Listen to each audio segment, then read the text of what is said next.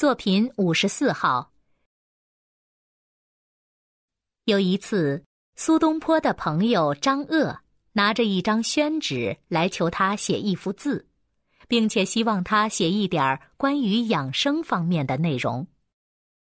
苏东坡思索了一会儿，点点头说：“我得到了一个养生长寿古方，药只有四味，今天就赠给你吧。”于是，东坡的狼毫在纸上挥洒起来，上面写着：“一曰无事以当贵，二曰早寝以当富，三曰安步以当车，四曰晚食以当肉。”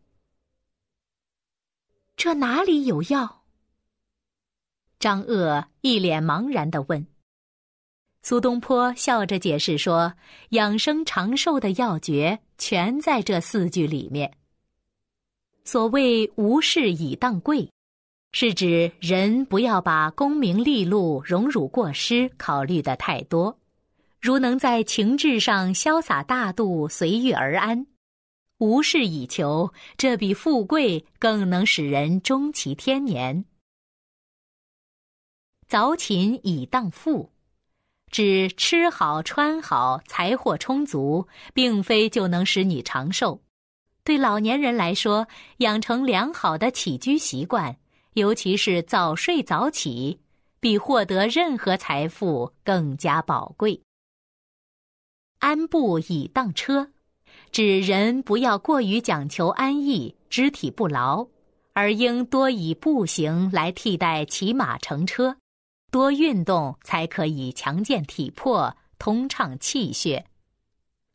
晚食以当肉，意思是人应该用以饥方食、喂饱先止，代替对美味佳肴的贪吃无厌。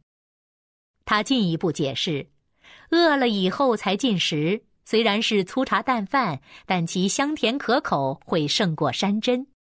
如果饱了还要勉强吃。即使美味佳肴摆在眼前，也难以下咽。苏东坡的四味长寿药，实际上是强调了情志、睡眠、运动、饮食四个方面对养生长寿的重要性。这种养生观点，即使在今天，仍然值得借鉴。